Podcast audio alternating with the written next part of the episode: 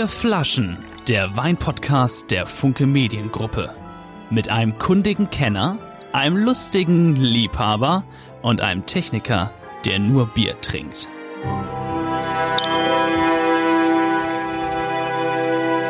Herzlich willkommen, liebe Freunde von Vier Flaschen, zu einer historischen Folge. Erstens sind wir nur zu dritt und nicht zu viert wie sonst immer, weil Axel, unser lieber Axel, der passionierte Biertrinker, hat seinen Jahresurlaub eine Woche. ja, und er ist in Kassel, wie immer, und äh, fehlt also diesmal. Das ist das Erste. Zweitens, Soll er schön sein, Kassel.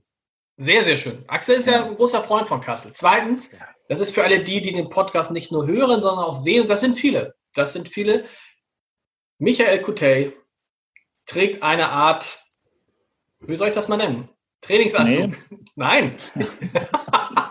Einen Smoking. Michael, was ist los? War Kutey, ist Kutey richtig ausgesprochen gewesen? Kutey war schon sehr, sehr nah an der Wahrheit. Respekt. Äh, ich sehe da durchaus eine Entwicklung. Nein, ich habe meinen Smoking angezogen und äh, wir machen den Podcast heute. Es ist ziemlich warm. Es ist, glaube ich, der wärmste Tag im Jahr soweit. Ähm, aber äh, es war mir eine, so ein Bedürfnis, äh, mich in Schale zu werfen, weil ähm, ein wirklich lieber Freund äh, heute unser Gast ist und er ist äh, der amtierende äh, Sommelier-Weltmeister, äh, letztes Jahr gekürt worden in Antwerpen. Und deswegen sage ich gleich mal herzlich willkommen nach Zürich, Marc Eimert. Danke Michi. Ja, schön, dass ich heute da sein darf. Danke für die Einladung. Und ich habe mich sehr gefreut, dass du dich so in Schale geschmissen hast, zumal du ja heute, glaube ich, auf einer Baustelle warst und ich mich dann ja. im geistigen Auge vorgestellt habe, wie du in einem Frack auf der Baustelle tätig bist. Ist es ein Frack oh. oder ist es ein Frack oder ein Smoking? Man kann es Nein. Nein. Nein, es ist ein Smoking, aber ich habe auch schon Stimmen gehört, dass ich auch im Blaumann eine gute Figur mache, aber ich wollte es euch trotzdem ersparen. Ich lasse ich noch kurz, bevor ihr beide dann diesen Dialog fortführt und ich weine, dass Axel heute nicht da ist. also, Weine ja ich auch. Weißt du was, da, wenigstens komme ich mal ein bisschen zu Wort heute, wo Axel nicht da ist. Das ist also, das, das Prinzip nochmal erklären. In einer Stunde trinken wir normalerweise vier Flaschen. Deshalb der Name Vier Flaschen mit Michael Coutet. Das ist ein äh, Weinkenner. Mein Name ist Lars Heider. Ich bin ein Riesling-Liebhaber und Axel Leonard, der heute nicht da ist, ist, ist eigentlich ein Biertrinker. Wir trinken normalerweise, weil wir zu 14 vier Flaschen. Jetzt sind wir nur zu dritt und deshalb trinken wir nur drei Flaschen. Und es sind, darf ich das sagen? Zwei ja. weiße, ein roter soweit. Ohne was nee. vorweg. Nee, stimmt nicht. Warte. Ein weißer, ein Riesling, ja. Richtig? Ja. Ah, ihr habt recht. Ich habe mich verguckt. Ah, noch ein weißer. Oder ja. habe ich den falschen? Ja, zwei weiße, einen roten. Wieso sagst du denn nein? Das stimmt nicht. Ja, wo, was soll der rote sein? Achso, es gibt das gar keinen roten. Das ist auch ein weißer. Achso. Ja, ah. Perfekt. Ach, guck mal, das hätte ich nicht gedacht. Der sieht so toll. Also, drei Weißweine. Das war der, so. Und, und dann am Ende gibt es viele schöne Geschichten. Ähm, viele haben geschrieben, dass sie das letzte Mal so lustig fanden, wie einem von uns die Sektflasche explodiert ist. Und ich kann nur sagen, ich habe eine Frage an die Experten. Leute, ich hatte diesen Korkenzieher. Und der geht nicht mehr. Kann das sein? Ich kriege ihn nicht mehr rein. Woran liegt das? Schwer zu sagen. Ich bin geneigt zu sagen, äh, kauf dir ein einfaches Kellnermesser, das ist viel besser als alle anderen. Also, und da habe ich zu meiner Frau gesagt, deshalb der Witz. Und dann gehen wir auch los, habe ich gefragt, haben wir noch einen anderen Korkenzieher? Das können natürlich jetzt alle die, die es, äh, vielleicht Michael, beschreibst du es einmal. Und hat meine Frau gesagt, na klar, haben wir noch einen anderen Korkenzieher, nämlich den. Ja, das ist so dieser klassische Stoppelzieher, heißt das quasi, wo nur an einem, normalerweise ist es ein, ein Rundstück Holz, wo einfach nur die Kurbel dann dran ist oder die, die Spirale. In dem Fall ist es ein kleines Männchen, äh, Gusseisen wahrscheinlich. Da braucht man schon sehr viel Kraft äh, im rechten Bizeps als Rechtshänder. Ähm, ja, es ist immer so schade, das habe ich schon mal gesagt, wenn man relativ viel Geld auch in Wein investiert oder das wahrnimmt, was man, was man kauft, wenn es dann scheitert am richtigen Öffnungs, an der richtigen Öffnungsmechanik. Also, also das Geld Marc, sollte dann auch das noch drin sein. Kellnermesser, das klassische, das ist das klassische Kellnermesser, ne? Genau. Ja. Genau. Warum ist, dann, warum ist da so ein Taschenmesser noch dran? Um die Kapsel abzuschneiden. Also ähm, okay. die kleine Klinge dient dazu, das Staniol oder die Kapsel zu lösen, äh, damit man überhaupt an den Korken auch drankommt. Also das mache ich immer hier mit diesem Nupsi. Also der ist ja, das kann man auch, das ist aber eigentlich nochmal mit, mit dem Taschen. Der richtige Kellner macht es mit dem Taschenmesser. Genau, weil sonst hast du diesen ganz ausgefransten Rand, was dann sehr wild aussieht, sage ich cool. Ja, herzlich willkommen. Sommelier-Weltmeister. Ihr müsst jetzt erklären, wie wird man Sommelier-Weltmeister? Kann ich das, kann ich das dieses Jahr auch schaffen? Äh, dieses Jahr wird es schwierig, aber du hast in zwei Jahren wieder die Chance. Okay. Äh, denn die Weltmeisterschaft findet seit 50 Jahren alle drei Jahre statt. Ähm, und es hilft, wenn man A als Sommelier arbeitet, das heißt, du müsstest jetzt nochmal schnell umschulen, Lars. Okay. Ähm, und wenn man dann viele andere Wettbewerbe gemacht hat, weil für jedes Land tritt da eben ein Kandidat an und die meisten Länder, so wie wir auch in Deutschland, suchen das aus, indem man den nationalen Meisterschaft gewinnt, also die besten Sommelier Deutschlands. Den habe ich damals 2017 gewonnen, der damals in Hamburg war, also in eurer Heimat. Daher kennt ihr euch. Äh, damals war ich schon in der Schweiz. Ich bin jetzt seit drei Jahren in der Schweiz, ähm, habe aber vorher in äh, Hamburg gearbeitet. Daher kenne ich den Michi. Ich war an der Binnenalster im Hotel für Jahreszeiten im Restaurant wow. Herding. Ähm, aber der Wettbewerb. Als Sommelier, als, als, als Sommelier. Dann, wann warst du da? Dann haben wir uns vielleicht schon mal gesehen. Ich habe da einmal in meinem Leben gegessen. Ich habe auch gegrübelt, ob wir uns da schon gesehen haben. Ähm, Tatsächlich? Nee, weil ich habe nämlich überlegt, da war ein toller Sommelier, der mir einen super Wein gegeben hat. Der Wein war besser als das Essen. Wann, war, wann warst du, wann warst, warst du 2000, bis wann warst du da? Bis 2017? 2014 bis 2016 war ich da, ja. Das kann aber, hinkommen. Aber es sind eigentlich immer charmante Herren in letzter Zeit Sommelier gewesen. okay, wow. Also du warst dann in vier Jahreszeit und bist dann in die Schweiz gegangen. Was machst du da? Äh, da arbeite ich in einem Hotel namens Borolac. Das liegt im Herzen von Zürich, direkt mit Blick auf den Zürichsee. Wir haben mehrere Restaurants, unter anderem zwei Sterne namens Pavillon und das Hotel ist familiengeführt und der Familie gehört seit Gründung auch ein Weinhandel, Borolacqua. Und so kümmere ich mich um alles, was Wein im Hotel ist, also sprich Service und Gourmet, Schulung von Mitarbeitern, Weineinkauf, Weinevents, aber eben auch für den Handel ab und zu ähm, kleine Events wie Online-Tastings oder auch Präsenzschulungen und äh, zusammen dann mit denen in die ganze Weinwelt reisen und unsere Weingüter besuchen normalerweise, ja. Wow. Und du bist irre jung, ne? Du siehst irre jung aus, darf ich das sagen? Das ist das, was ich zu Michael noch nie gesagt habe. Ähm, das, das, ist, stimmt. das ist sehr lieb von dir, wobei der Michi ja, seit er die Haare kürzer hat, auch wieder ein bisschen jünger aussieht. Bisschen. Ähm, Danke, Marc. ähm, stimmt, ich werde nächste Woche 29, also ich bin noch oh. relativ jung. Ja. Mit, wie, mit wie vielen Jahren kann man denn Sommelier werden? Also sobald du Alkohol trinken darfst, darfst du es rausschenken, sprich mit 16.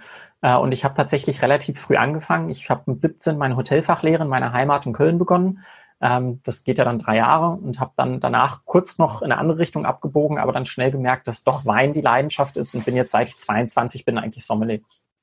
Gab es da irgendein Schlüsselerlebnis, Marc? Irgendwas, wo du sagst, das hat dich dann dem Wein verfallen lassen? Ähm, also ich habe vor meiner Ausbildung so gut wie gar keinen Wein oder Bier getrunken und dann in der Ausbildung gemerkt, dass mir mancher schmeckt und mancher nicht und mancher nur an manchen Tagen und mancher nur zu manchem Essen. Und da ging es mir so ein bisschen wie Alice im Wunderland, die auf einmal vor ganz vielen Rätseln steht und hatte das Glück, dass mich da Leute wirklich an die Hand genommen haben. Und mein Chefsommelier in der Ausbildung hat mich dann mit an eine Weinlese an die A genommen. Parallel hatten wir ganz tolle Verkostung im Hotelkeller, ähm, wo dann äh, zum Beispiel Egon Müller von der Sada war und der Simmington aus dem Duro. Und die hatten dann an einem Tag Weine mit, die damals doppelt und dreifach so alt waren wie ich. Also ich war damals 18. Und das hat mich total fasziniert, wie lebendig und spannend diese Weine sind, die ja für mich als jungen Mann damals uralt waren. Ähm, und diese Mischung aus Ideen war so, Mensch, ja, Wein ist spannend, schönes Hobby, jetzt werde ich Hoteldirektor. Ähm, und habe dann eben mehr mich kaufmännisch fortgebildet und dabei gemerkt, dass es eigentlich umgekehrt ist. Kaufmännisch macht mir auch Spaß, ist aber eher das, was ich als Teilzeitbeschäftigung machen möchte, wenn mir eigentlich der Kontakt zum Gast ähm, im Restaurant, aber eben auch die Beschäftigung mit Wein und anderen Getränken, das ist, wo wirklich das Herz für schlägt. Und dann habe ich im Rheingau angefangen, als Sommelier zu arbeiten, in Wiesbaden auch wieder mit einem tollen Mentor. Äh, und ich glaube, in Wiesbaden, wenn man dann da andauernd im Rheingau, in Rheinhessen, auch in anderen Gebieten, die nicht weit sind, ist, im Restaurant oft Winzer begrüßt und mal erlebt, was für eine Leidenschaft das ist und wie auch der Leidensdruck, dass man jede Nacht fiebert am Anfang des Jahres, dass es keinen Frost und keinen Hagel gibt. Und dann, wenn die Lese ist, dass es bitte nicht regnet, wie, also wie man ein Spielball der Natur eigentlich ist als Winzer. Wenn man das mal alles erlebt hat, dann ist man, glaube ich, nach zwei, drei Jahren im Rheingau ist man äh, A, Riesling infiziert, aber B, fix Wein infiziert. Das ist wichtig. Riesling die Traube, die Königin der Trauben. Können wir das erst schon mal wieder festhalten an der Stelle? ja. ja. Ich als Schweizer bin ja, ins, oder Wahlschweizer bin inzwischen etwas neutraler geworden, aber in meinem Herzen ist es die Königin der Trauben. ja, selbst Günther Jauch hat da doch gesagt, dass es auch noch andere gibt, obwohl er nur Riesling anpflanzt, äh, primär. Aber äh, wir haben heute ja auch einen dabei, ja, bevor wir gleich lostrinken, Marc, da habe ich eine Frage, weil ich habe ja auch sehr, sehr früh angefangen, auch in Restaurants schon Verantwortung auch für den Wein zu haben. Und ich hatte oft das Gefühl, und mein Vorteil war ja, nenne es Vorteil, dass ich ja immer schon bisschen älter ausgesehen habe, als ich wirklich war. Ne? Das ist tatsächlich war sein Vorteil, äh, was jetzt nicht mehr so ist. Ähm, und da hatte ich das Gefühl, dass so so dieser klassische, etwas sagen wir, gesetztere Herr, der halt den Wein bestellt, weil er ihn auch bezahlt und das hat ja so ein, so ein Dominanzspiel irgendwo, dass der äh, mir schon zu, zu, zu zeigen, das Gefühl gegeben hat quasi, äh, als, als ich habe schon Wein getrunken, da bist du noch mit der Trommel um Tannenbaum gelaufen. Und das war immer so irgendwie, wo man dachte so, ja, das stimmt, bestimmt sogar. Aber nur weil ich seit 50 Jahren Wein trinke, heißt es noch lange nicht, dass ich mich damit auskenne. Und wenn ich mich jetzt beruflich damit beschäftige, habe ich vielleicht doch nochmal einen anderen Zugang. Hast du da auch solche Erfahrungen gemacht? Das gibt es sicherlich ab und zu. Ähm, oder gab es vor allen Dingen, als ich neu in Hamburg oder im Rheingau war, weil da sah ich noch jünger aus als jetzt. Da kam mhm. auch mal die Frage, dürfen Sie denn überhaupt schon Wein trinken? Ähm, mhm. Aber ich glaube, meistens die Gäste sind eigentlich total happy, wenn sie Weinliebhaber sind, wenn sie über Wein erzählen können. Und das ist ja was, das kennst du als Sommelier. Ähm, wenn das ein Gast ist, der selber gerne erzählt, dann finde ich das ja auch total spannend, wenn jemand schon seit 30 Jahren Bordeaux trinkt, mir alle Bordeaux-Jahrgänge runterrasselt, da kann ich ja was von lernen. Und deswegen ging das dann meistens über dieses Mensch, spannend, erzählen Sie doch mal was, kann ich was von Ihnen lernen, dann war der Gast auch in der Regel zufrieden. Und jetzt kannst du ihm ja die Sommelier-Weltmeisterschaftsurkunde uh, um die Ohren hauen, wenn, er, wenn, wenn es da noch im Ansatz Zweifel gibt. Ja, da gab es einen An Ansteck, ja. aber der ist sehr dezent, deswegen geht das ja. Wie, wie, okay. wie, geht, so eine, wie geht so eine Weltmeisterschaft? Also da, wie viele Leute haben daran teilgenommen? Ja, aus wie vielen Ländern? Wir waren letztes Jahr 66 Kandidaten aus 63 Ländern, weil wow. es sind immer die drei Kontinentalmeister, also der Europa-Afrika-Meister, der Amerikameister und der Asien-Ozeanien-Meister, plus dann die 63 Einzelkandidaten aus den Ländern. Und es ging eine ganze Woche äh, in Antwerpen. Es ist jedes Mal woanders. Davor war es in Mendoza, davor in Tokio. Ähm, diesmal eben in Antwerpen, was für mich toll war, weil es war die Zeitzone, die ich kenne und das Klima, das ich kenne, weil das ist für einen Verkoster relativ wichtig. Ähm, und dann hat man in drei Stufen, also Viertelfinale, Halbfinale und Finale, im Prinzip drei Blöcke. Und äh, die sind dann immer Verkostung, Service und Theorie. Und da ist immer wichtig zu wissen, alle denken, Sommeliers machen nur Wein, aber Sommeliers machen eben alles, was du im Restaurant zu dir nimmst. Dazu gehört klassisch auch noch eine Zigarre, definitiv noch Tee, Kaffee, Käse, ähm, Sake, Cocktails, Spirituosen ähm, und eben auch Weingeschichte. Und da hatten wir dann zum einen umfangreiche schriftliche Bögen, mussten sogar einen Aufsatz schreiben. Das war für mich dann das erste Mal seit dem Abi ähm, mussten aber eben auch Weine und andere Getränke wie Spirituosen und Bier erkennen. Das heißt, man stellt dir ein Glas hin und dann musst du das entweder schriftlich oder mündlich möglichst gut beschreiben und dann sagen, Mensch, das war jetzt ein Cabernet aus China, aus 2016, aus der Region sowieso, ähm, wenn du Glück hast. Und dann natürlich Service, das heißt, du machst Service ähm, und da ist mit das Schwierigste, Service mache ich jeden Tag, aber selten vor den anderen Weltmeistern oder vor Koryphäen wie Jancis Robinson, die dann im Finale auf einmal vor mir stand. Ähm, und auch nicht auf einer Bühne im Finale mit 1100 Zuschauern und 15.000 noch im Livestream. Und wow. da dann als Sommelier, der sonst nur so 40 Gäste gewohnt ist, die Ruhe zu bewahren, ist eigentlich schwieriger als das, was man da eigentlich macht, wie Bier. Aber, aber dann bist du, dann ist da so ein Tisch und da sitzen Leute und du bedienst die quasi und gibst den Weinempfehlungen. Wie muss man sich das vorstellen? Genau, an dem Tisch sitzen dann alle Weltmeister, die es vorher gab oder eben andere Koryphäen ah, okay. der Weinwelt. Und Wie viele sind das denn? Wie viele sitzen da? Ähm, also auf der Bühne hatten wir, glaube ich, gut 20 Juroren. Okay. Äh, und dann eben 1100 im Publikum. Aber auch in den kleineren Stufen vorher sind es in der Regel so sechs oder acht Prüfer pro Tisch. Und die sagen dann zum Beispiel zu dir, Mensch, ähm, wir hätten gern, dass Sie jetzt zwei Flaschen Weißwein öffnen, karaffieren und uns servieren. Und dann wird während du das tust, merkst du, oh, einer der Weißwein war gar nicht kaltgestellt, wie reagierst du? Ähm, und musst du das dann charmant lösen. Und währenddessen stellen sie dir halt lauter Fachfragen zu dem Wein. Also wann war dieser Wein das erste Mal produziert? Ähm, wo genau ist das? Welche Region ist das? Welche Böden gibt's da? Ähm, und da muss man halt trotzdem weiterarbeiten und sich nicht aus der Ruhe bringen lassen. Und die Aufgaben werden dann ganz unterschiedlich. Es gab zum Beispiel auch ein Bier zu zapfen. In Belgien ist das Thema Bier natürlich wichtig. Ähm, es gibt einen Rotwein zu dekantieren, einen Schaumwein zu öffnen. Äh, wir mussten aus einer Magnumflasche Franciacorta 15 Gläser genau einheitlich einschenken. Ähm, und gucken, dass die Flasche dann leer ist. Also da gibt es dann so viel, wo man sich so ein bisschen fühlt wie ein Zirkuspferd, aber doch ein Zirkuspferd, was dabei viel Spaß hat. Ja. Mit wem warst du im Finale? Wer war dein Gegner? Äh, der amtierende Europameister, das ist Raymond Thompsons, der ist in Lettland zu Hause, arbeitet in Riga.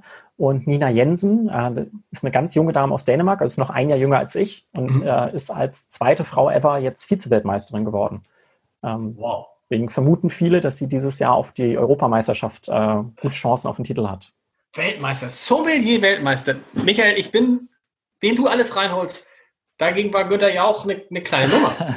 ja. ja. also ich, äh, ich muss sagen, ich habe es auch live verfolgt, den Livestream. Ich war selber so angespannt, ja, äh, und, und natürlich mächtig stolz, weil es ja höchst selten, dass du dann auch tatsächlich jemanden kennst, der dann bis ganz am Ende dabei ist, ähm, und der so, so cool und souverän und es wirkte so, so entspannt und relaxed, Marc, also Kompliment an dich da auch nochmal, unter dieser Drucksituation und das auch, auch noch in, nicht in deiner Muttersprache, auf Englisch, ich meine, und das, das ganze okay. Fachkauderwelsch ist ja auf Deutsch schon schwer genug, die Nuancen zu finden, das Wording genau zu finden und das dann auf Englisch und dann noch mit Zeitdruck und dann noch die, Marcos del Monego hat das auch mal gewonnen für Deutschland 1998 in Wien damals tatsächlich. Also war Marc jetzt der zweite Deutsche, der das äh, gewonnen hat. Der, die waren auch da und am Ende kam dann auch noch Per Holm dann von der äh, deutschen Sommerunion mit Deutschlandfahne und also es war wirklich äh, so ein bisschen wie, wie Song Contest, fand ich, äh, kann man das vergleichen, Volksfeststimmung und ja, Marc wirkte irgendwie immer noch so, so cool und ja, und so höflich und distinguiert und, und kontrolliert vor allem. Ich weiß gar nicht, hat es da innen in dir auch so ausgesehen oder in dir eigentlich nur Purzelbaum und wo ist der Champagner? Äh, nee, also es gibt einen ganz tollen Moment, in dem Moment, wo ich erfahre, wer der Weltmeister ist und dann der eigene Name fällt. Die meisten anderen, die das gewonnen haben, haben das ja schon oft probiert und haben dann so eine Art Urschrei losgelassen. Und bei mir, wenn man sich das Video anschaut, gibt es einen ganz witzigen Moment, wo ich einen Schritt zurücknehme und so sage, das gibt's jetzt nicht, äh, weil ich es wirklich selber nicht fassen kann. Äh, das ist eigentlich auch gut noch Wochen danach das überwiegende Gefühl gewesen, weil ähm, das sehr ungewöhnlich ist, dass man das beim ersten Anlauf packt und auch sehr ungewöhnlich, dass das jemand zu Junges packt. Und deswegen war unser Trainingsziel immer, Mensch, es wäre schon eine Riesenehre, wenn wir uns ein Halbfinale schaffen. Ähm, und wenn man im Halbfinale ist, dann kann man da gute Erfahrungen noch sammeln und dann kann man sich gut auf die Europameisterschaft im nächsten Jahr vorbereiten. Aber als ich dann erfahren habe, dass ich im Halbfinale war, fiel schon viel Druck von mir ab. Und als ich dann an dem Tag erfahren habe, dass ich ins Finale ging, war es einfach nur so eine Riesenehre und Freude, dass ich da wirklich versucht habe, so ruhig wie möglich zu sein. Und da hilft sicherlich äh, mit dem Englischen, dass ich auf einer englischen Schule war in meiner Heimat in Köln.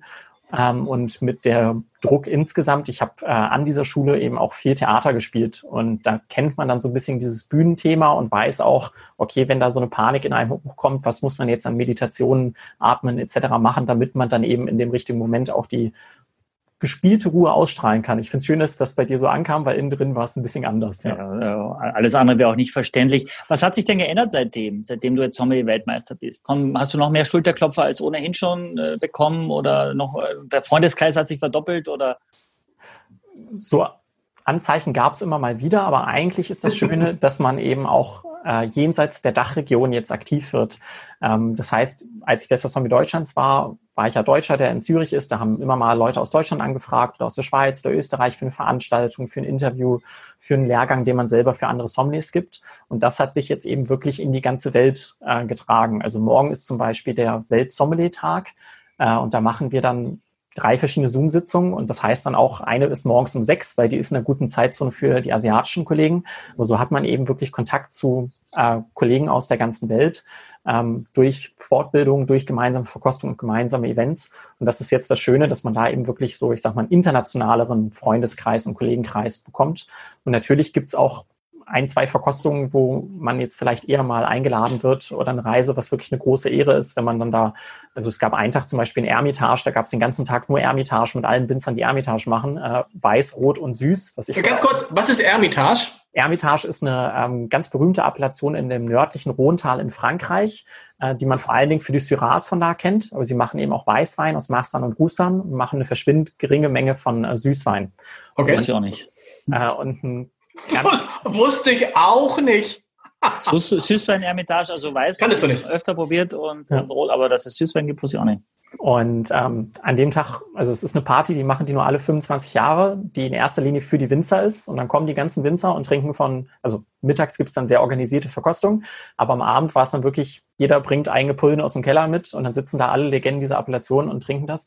Und das war so ein Tag, der war wirklich eindrücklich, ähm, weil man sagt, wow, toll, dass man sowas jetzt begleiten darf.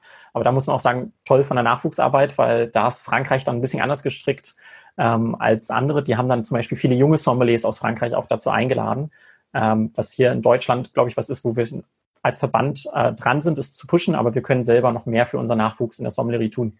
Leute, wir müssen auch mal was trinken hier. Das ist ja, man könnte dem Marc ja stundenlang zu. Das ist der erste Mensch, Michael, der noch zuvorkommender, noch freundlicher, offener ist als Axel. Und, oh, oh, ja, als du. Genau. Du bist ja, aber das ist ja Wahnsinn. Ich würde, ja. ich würde Marc jedem, hast du, du hast die Weine auch. Wir fangen an mit einem Dr. Birkelin Wolf hatten wir schon mal.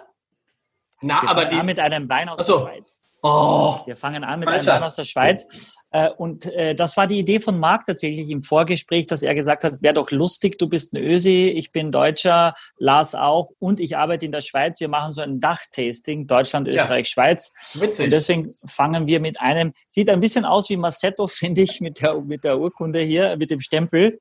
Ähm, ein Grand Cru aus einer Rebsorte, die in Deutschland als gutedel bekannt ist. Ein Ganz kurz, stopp. Grand Cru. Grand Cru heißt großes Gewächs in dem Fall, also übersetzt auf Deutsch, richtig?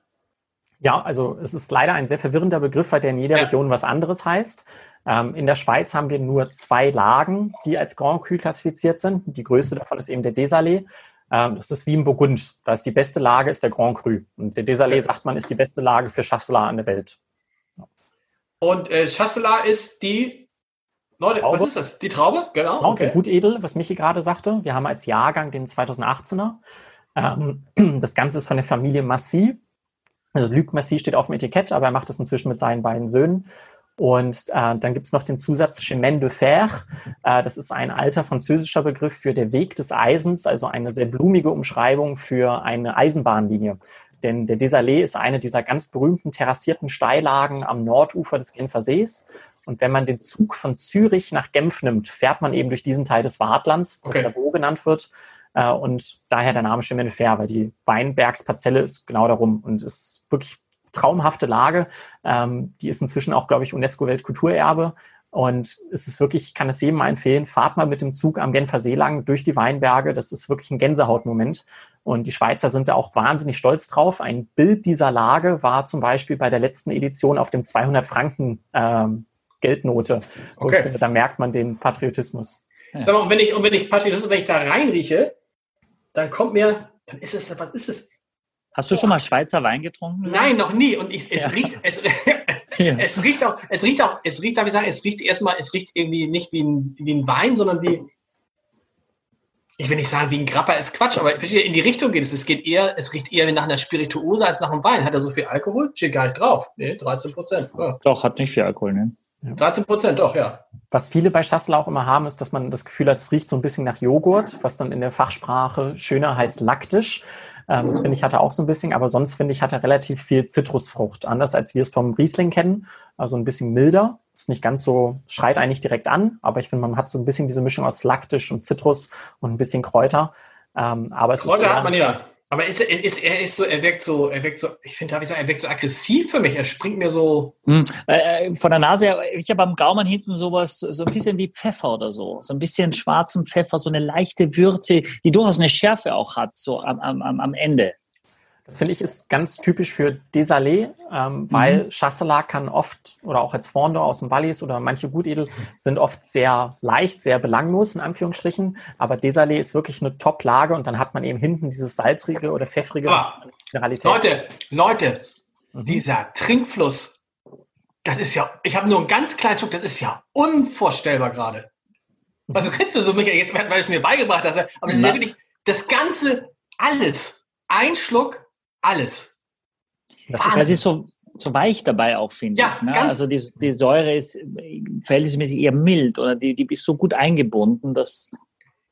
Ja, die Schweizer bauen die Säure immer noch mal extra ab, also dieser sogenannte biologische Säureabbau, ähm, was man Boah. in bei Deutschland im Gutedel zum Beispiel nicht macht. Deswegen sind Schweizer Chasselas immer anders. Aber ich kann Lars voll zustimmen, wenn Wein so den Mund auskleidet, obwohl er eigentlich der leichteste von den drei Weinen ist, die wir heute probieren. Das zeigt eben, dass es wirklich eine grandiose Lage ist und gerade die, dieser Chemin de Fer von Massy kann auch reifen. Also die gewinnen andauernd Preise für ihre 2,4er, 2,8er, 96er und das ist was, das ist selbst für Schweizer ungewöhnlich, Weißweine so weit zurückzulegen, aber das ist eines der ganz wenigen, der es halt kann. Aber es habe ich wirklich noch nie, also so, dass du sagst, also dass, du, dass ich jetzt, ich könnte jetzt Schluck um Schluck um Schluck um Schluck, du möchtest, das ist ja irre.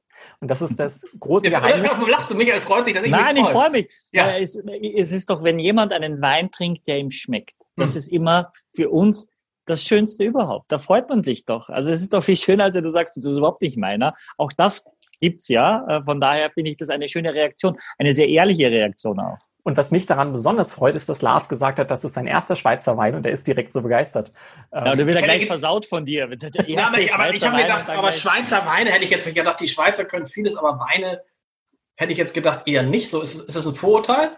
Ähm, es ist, ich zitiere immer gerne die Werbung der Schweizer Weine online, weil da steht ein Satz, den man auf keinem anderen Weinwerbung finden würde, nämlich die Schweizer mögen ihre eigenen Weine sehr. Aus Prestigegründen wird auch weniger als ein Prozent exportiert. So nach dem Motto, man hat es nicht nötig, aber man tut es halt, weil es dazugehört. Also, das stimmt wirklich. Wir, also die Schweiz, ähm, die Produktion der Schweiz würde, ich glaube, fast sechsmal in die Produktion von Deutschland äh, Fall passen, weil wir wahnsinnig viel Wein haben. Also jeder Kanton macht Wein.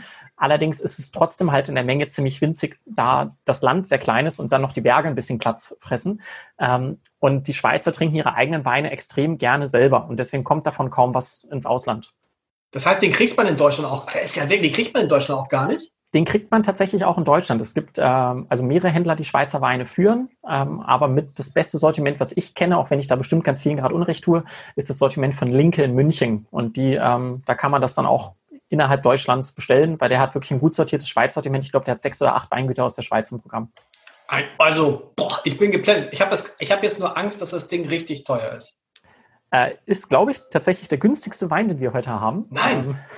80 ähm, Euro. Nein, was kostet der? Nein, nein, also bei uns äh, in der Schweiz kostet der knapp über 30 Franken. Heißt, ich nehme an, in Deutschland wird der knapp unter 30 Euro liegen. Oh.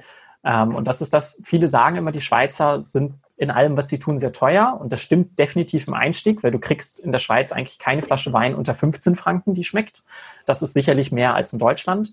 Aber das ist die berühmteste Lage der Schweiz von einem der besten Winzer und die kostet dann nur 30 Euro. Und das da, wie gesagt, in der Spitze ist die Schweiz eigentlich gar nicht so teuer. Also auch die Top Chardonnays und Pinots aus dem Graubünden, die kosten vielleicht 50, 60, ganz selten mal 70 Euro. Im Vergleich zum Burgund ist das lachhaft. Ähm, inzwischen. Und deswegen sage ich immer, Schweizer Wein im Einstieg teuer ja, aber in der Spitze ist es wirklich sehr, sehr fair. Wie kriegt man diese, diese unfassbare, äh, diesen unfassbaren Trinkfluss hin? Durch die, durch die, dass man die Säure gut ausbalanciert oder wie, wie, wie schafft man das? Also du brauchst vor allen Dingen eine sehr, sehr gute Lage. Du brauchst alte Rebstöcke, die dann tief in der Boden verwurzelt sind, dass sie auch in einem schwierigen Jahr das gut machen können. Ähm, und du brauchst eben diese enorme Länge und Hand, also Handwerk, um das dann auch so in die Flasche zu bringen und es nicht im Keller zu versauen. Und ist es nicht ungewöhnlich, dass es schon beim 2018er so ist? Äh, jein, also Chasselas ist eben eine Rebsorte, die man schon gut früh trinken kann. Das mhm. ist andere noch deutlich verschlossener, ähm, aber der ist früh schon sehr an, annehmbar. Warum gibt es auf der Rückseite kein Etikett? Muss da nicht irgendwie, in Deutschland würden ja tausend Sachen draufstehen, muss in der Schweiz nicht. Sulfide und Sulfite und sonst was alles? Nee. Äh, also das steht alles ganz klein gedruckt unter dem Wachssiegel und ich wollte euch mal fragen, ah. wie, viel, wie, viel, ist in eurer Flasche drin? 75 Cl wahrscheinlich, oder? Steht unten nicht, Jetzt nicht mehr. Ja, 75 Cl, ja. ja. Weil das hier ist das Original aus der Schweiz, die warten in der Flasche und die hat dann nur 70 Cl. Das darf so aber nicht in die EU importiert werden. Deswegen habt ihr denselben Wein, aber aus einer größeren Flasche als ich. Ein Glück.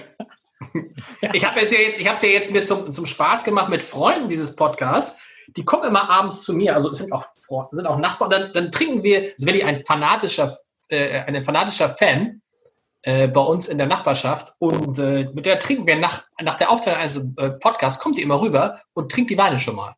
Die hat jede Folge gesehen. Ja, dann, kannst, kann, dann kannst du sie ja fragen, wie ihr der Schweizer schmeckt. Der Schweizer. Also das ist schon mal eine glatte Eins. Ich befürchte, der wird der Deutsche nicht hinterherkommen. Und dann haben wir noch das Glyko-Dings-Ding äh, aus Österreich, ne? ja. ja, völlig richtig. Äh, ich habe auch so ein bisschen Honig, auch so, so leichten Honiganklang in dem Wein gehabt auf der Zunge vorne, ich weiß nicht. Mhm. Und das, äh, ja, ich weiß nicht, ist natürlich schon trocken, aber es wirkt eben nicht so ganz staubtrocken. Ne? Also die, man hatte immer das Gefühl, dass so eine leichte Fruchtsüße dabei ist. Ich weiß jetzt nicht, wie es analytisch ist. Kann gut sein, dass der zwei, drei Gramm hat. Ähm, aber für ja, mich gut. ist immer wichtig, dass es insgesamt rund ist. Und das ist auch für mich auf jeden Fall. Ähm, und wirklich, wenn man mal die Chance hat, das auch gereift zu probieren, also wir haben bei uns im Restaurant noch auf der Karte einen 2,8er, ähm, Wahnsinn. Das würde man nicht denken, dass das, was man im Markgräflerland so als gut edel so ein bisschen belächelt, ähm, wirklich sowas produzieren kann. Was, was, was isst man denn dazu? Was, äh, zu was empfiehlst du den Wein?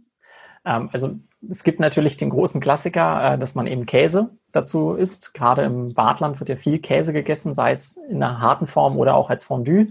Ähm, wir in Zürich nutzen den oft auch zum klassischen Zürcher Geschnetzelten, wenn jemand bei Weißwein bleiben möchte. Ähm, und sonst finde ich Chasselas sehr vielseitig und fast schon wie Fettiner, dass man ihn gut mit kräutrigen Dingen komponieren kann. Wir haben jetzt im Frühling viele äh, Frühlingssalate, Kräutersalate äh, mit Rübchen mit dabei. Und das sind Aromen, die der Chasselas wahnsinnig gut aufgreift. Wahnsinn. Also wirklich, äh, meine Empfehlung ist es schon mal, wollen wir jetzt, nehmen wir jetzt den Deutschen oder den Österreicher? Trinken wir uns nach unten oder nach oben?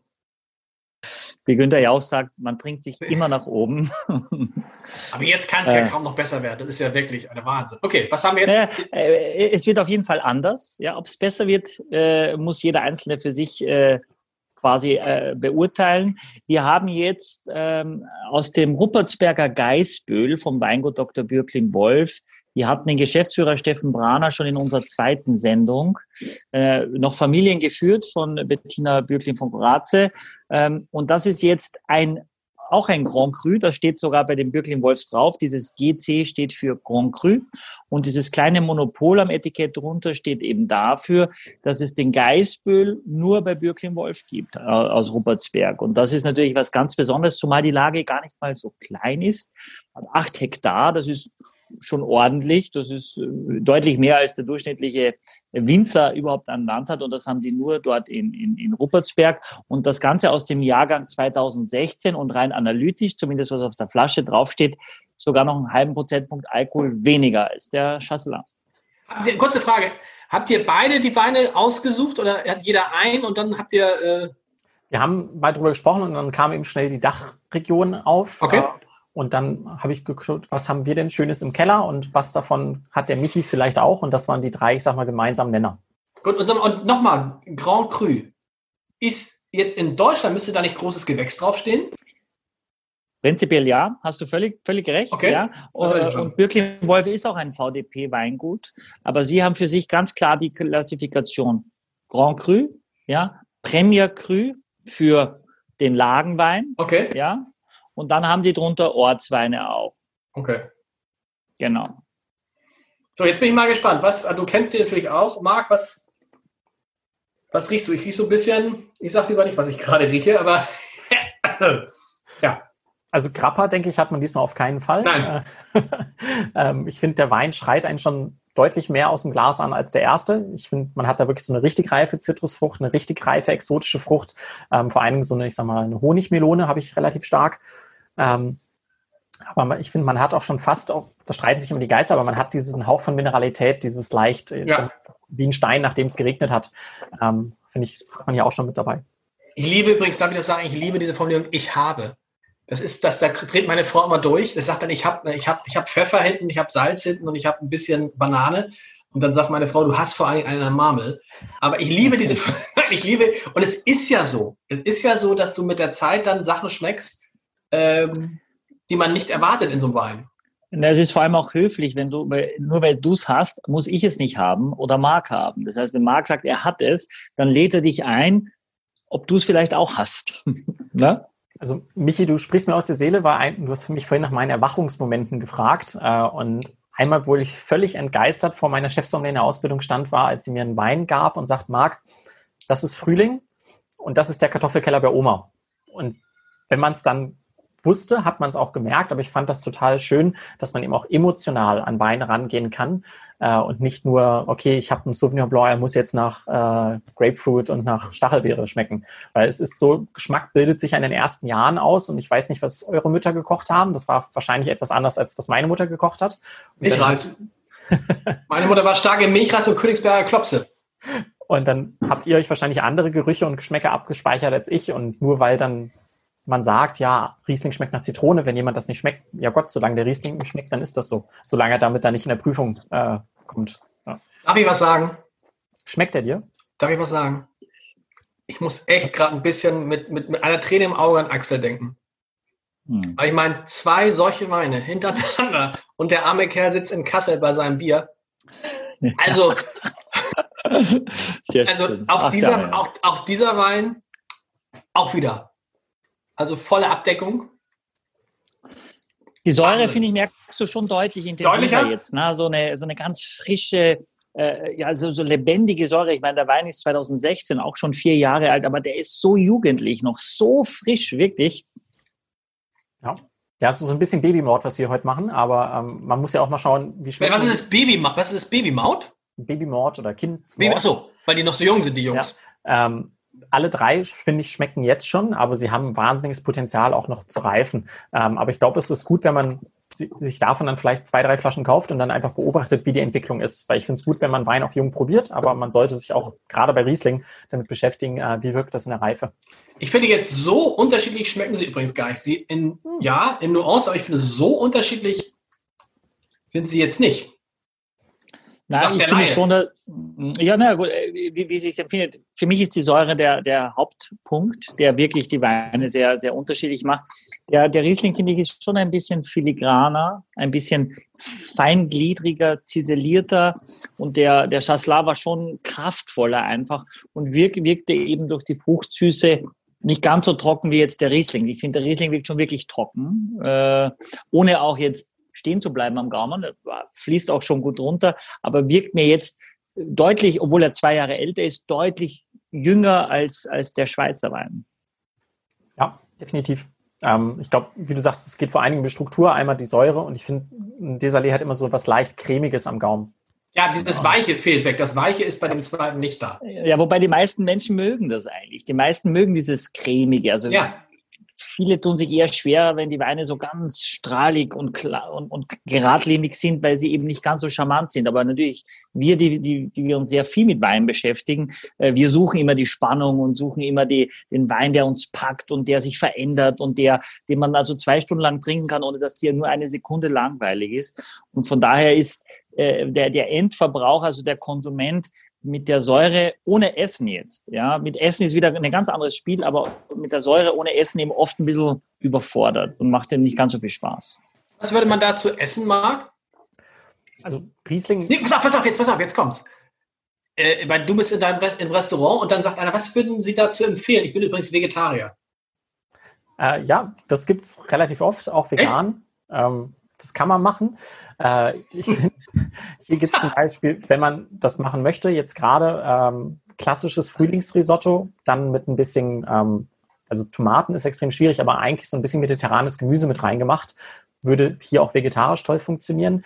Äh, wenn der vegetarisch sich zumindest auf Fisch einlässt, finde ich es immer ähm, schwierig, äh, unterschätzt, dass Leute nicht genug Riesling mit Krustentieren essen, weil ich finde, wenn du einen Riesling wirklich mit einer Hummerbisk oder mit einem ähm, ich sag mal, Garnelen oder ähnlichem probierst, das macht wahnsinnig Spaß, weil die so viel Salz mitbringen und sich das dann gut mit dem ähm, mit der Säure des Rieslings äh, pairt. Aber im mhm. Rheingau haben wir Riesling eigentlich durchs ganze Menü hindurch serviert und gerade ein kraftvoller wie dieser hält auch locker mit einem leichten Fleischgericht mit. Wenn du jetzt eine ähm, gebratene Geflügelbrust hast, ähm, passt das auch hervorragend. Ist aber was, was natürlich wenige machen, weil immer noch viele denken Fleisch, Rotwein, Fisch, Weißwein. Aber da kann man auch durchaus mal mitspielen.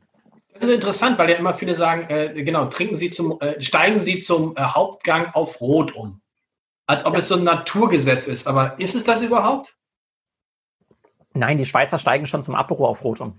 Ähm, das, das, war nämlich für mich eines der großen, ähm, ich sag mal, Veränderungen. In Deutschland verkaufst du im Restaurant, das kennt der Michi bestimmt, deutlich mehr Weißwein als Rotwein, manchmal auch zum Steak. Ähm, hier in der Schweiz ist es eher umgekehrt, dass du dann eben, also bei uns auch, wenn du eine Bankettanfrage an uns stellst, kommt als Aperitivvorschlag unter anderem ein Rotwein, weil es hier einfach wahnsinnig viel gefragt wird, dass man Rotwein durchgängig trinkt, ähm, weil Rotwein vermeintlich. Das gesamte Menü, okay. Ja, das ist hier in der Schweiz wirklich deutlich eher der Fall. Und ist das dann so ein leichterer, was, was ist das so ein leichterer Rotwein dann, so ein Aperitiv-Rotwein oder bleibt man dann bei dem einen Rotwein? Äh das ist ein bisschen gastabhängig. Es gibt sicherlich die leichten, also zum Beispiel die Schweizer Pinots sind ja oft ein bisschen leichter, aber generell sind hier in der Schweiz eher kraftvolle Weinstile beliebt. Also Zürich ist nach wie vor eine Bordeaux-Hochburg, ähm, aber gerade auch etwas weiter südlich, Toskana ist hier sehr beliebt, Ribera del Duero aus Spanien ist wahnsinnig beliebt. Und das sind ja dann doch eher die etwas, ich sag mal, kraftvolleren äh, Varianten von Rotwein. Aber ich finde, man kann mit beiden experimentieren. Und gerade wenn man mit so einem Riesling durchtrinkt, einfach mal ein bisschen warm werden lassen. Wenn man den mal nicht bei vier Grad trinkt, sondern ein bisschen wärmer, wie es sich gehört, dann kann man da wirklich sehen, wie der Wein sich im Glas öffnet und dann eben auch zu viel, viel mithält. Ganz interessant, wie Riesling ein bisschen wärmer trinken. Michael sagt immer, man muss den irgendwie ganz kalt. Nee, wie war das nochmal? Das hier sind dran. Also den Riesling warm werden lassen? Also warm relativ, aber ich glaube, ja. generell werden viele Rotweine zu warm getrunken. Die würden oft profitieren, wenn man sie nochmal kurz kalt stellt. Und beim äh, Weißwein ist es eher umgekehrt, dass man das Gefühl hat, ähm, man muss den Weißwein ins Eiswasser stellen. Tatsächlich gerade so Weißweine, wie wir sie heute haben, die profitieren, wenn man, ich sag mal, sie kalt beginnt, aber dann im mhm. Glas geht das recht schnell, dass sie warm werden und dann auch vielleicht auch die Flasche aus dem Eis holt und dann nach und nach schaut, wie schmeckt er denn mit 8, 10 oder 12 Grad, weil dann kann er sich eigentlich erst ganz entfalten. Wie sinnvoll ist es überhaupt zu jedem Gericht, das bieten wir auch vom Abendblatt an. Wir haben so ein Lieblingsmenü, da gibt es immer begleitende Weine. Zu jedem Gericht einen anderen Wein zu trinken. Ist das überhaupt, ist es sinnvoll? Das durfte ich auch schon mal schreiben, eine Abendblatt-Menü-Weinbegleitung damals in Herlin. cool. ähm, aber ich glaube, die Frage ist, warum trinkst du jetzt gerade Wein? Was ist der Moment? Und genauso, was ist der Moment, warum du zu uns ins Restaurant kommst? Zum Beispiel heute ist es zumindest in Zürich, aber es sieht auch scheinbar bei euch auch in Hamburg aus. Mega, 27 Grad. Genau, und dann sitzen halt ganz viele, die shoppen waren oder die ein Meeting hatten, sitzen dann bei uns auf der Terrasse und genießen ein Glas Wein und vielleicht dann haben sie eine Flasche Wein und vier verschiedene Gerichte am Tisch und das ist völlig okay. Ähm, diese klassische Weinbegleitung ist, glaube ich, eher was, wenn du in ein richtiges Gourmet-Restaurant gehst oder in ein anderes Restaurant zu einem bestimmten Anlass, um einen Winzer kennenzulernen ähm, oder auch um mal wirklich zu Silvester zu feiern oder Geburtstag zu feiern. Und dann, wenn man ja bewusst das gastronomische Erlebnis in den Vordergrund stellt, dann glaube ich, macht eine Weinbegleitung total Sinn, dass man sagt, Mensch, was hat sich denn das hier eingespielte Team aus Küchenchef und Service und Sommelier überlegt? Was ist dieses perfekte Match, um mir das perfekte sensorische Erlebnis zu bringen? Wenn du aber einfach nur einen entspannten Abend mit deiner äh, Gattin haben möchtest, dann macht euch den Wein auf, der euch gefällt und esst was Schönes dazu, egal was. Also ich glaube, so würde ich das sehen. Das stresst ja die Menschen oft auch, weil sie zu jedem Gang einen anderen Wein und dann noch Süßwein und dann sagen, wir haben die Kopfschmerzen schon äh, vorprogrammiert.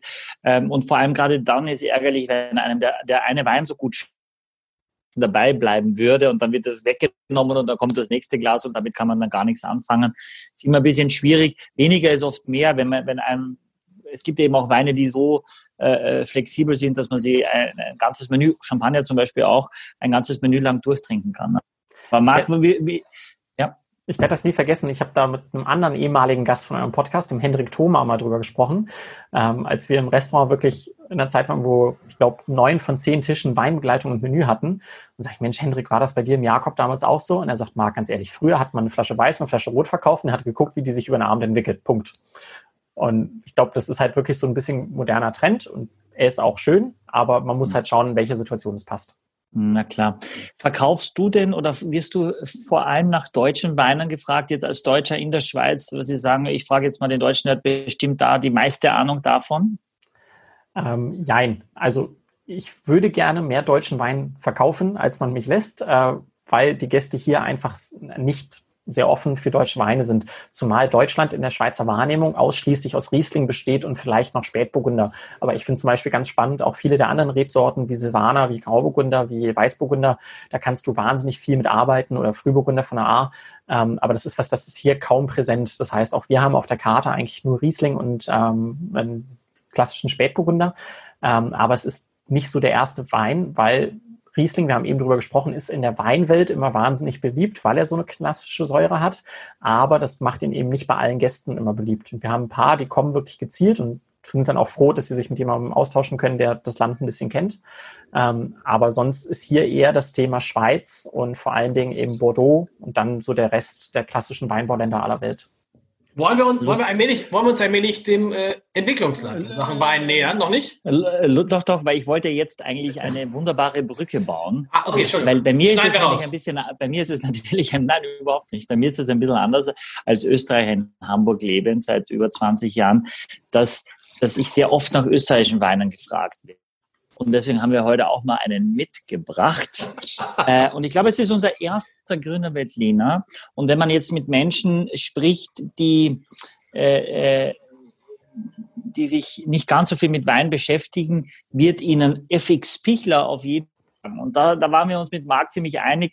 Äh, es ist ja auch so eine Competition oft unter Sommeliers so ganz, äh, so Hidden Treasures, so ganz kleine Unbekannte und so weiter, um, um die so ein bisschen hervorzukramen. Aber es ist natürlich genauso schön und es gibt ja auch einen Grund, warum Weingüter international bekannt werden, weil sie guten Wein machen. Und deswegen ist es genauso schön, sich auch um diese Sachen zu kümmern. Vor allem, weil der unsere Hörer und, äh, und Leser diese Weine doch an äh, relativ vielen Orten finden können. Ja, und dann äh, kann man die eben auch kaufen und selber mal nachverkosten und das selber mal empfinden.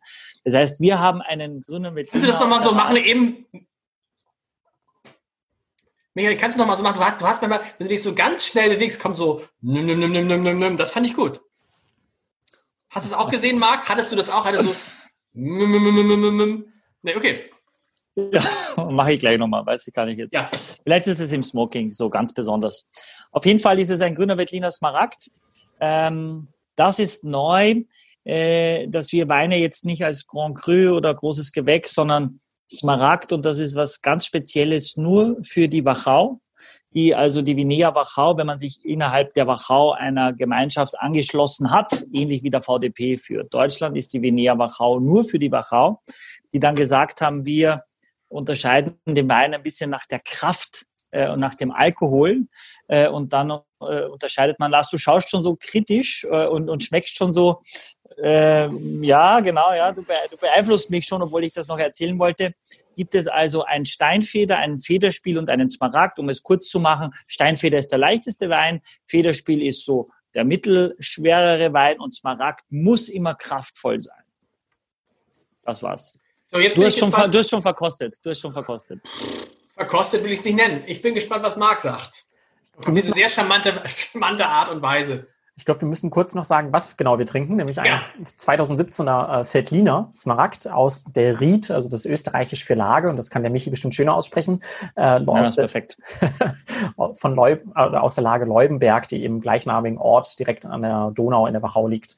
Ähm, ich finde, Veltliner ist auch so eine Rebsorte, die leider ähm, es oft schwer hat im Smaragdbereich, weil gerade in Österreich würde man jetzt am liebsten schon den 2021er trinken. Aber sie haben wahnsinnig ähm, Alterungspotenzial. Und das zeigt der Wein. Der ist sicherlich, glaube ich, von den dreien jetzt nicht der zugänglichste. Aber man merkt am Gaumen trotzdem diese Salzigkeit, diese Mineralität, diese Länge und trotzdem jetzt schon die Balance. Aber definitiv wird der in drei, vier, fünf Jahren oder auch später noch viel Spaß, mehr Spaß machen, als er jetzt schon macht. Aber das wäre jetzt zum Beispiel ein Wein im Restaurant, könnte man hier drüber nachdenken, ob man den jetzt karaffiert, was bei Weißwein ja auch nicht immer gemacht wird. Und wenn ich einen Wein habe, der noch jung ist, hilft ihm manchmal, wenn ich ihm ein bisschen mehr Luft gebe oder auch ein größeres Glas. Karaffiert hatten wir noch nicht das Wort. Mhm. Sensationell. Karaffiert. Sehr gut. Was, wie haben wir es immer genannt? Ich kann es mir, wir haben wir es immer genannt eigentlich? De, de, dekantiert haben wir Dekantiert, natürlich. Mhm.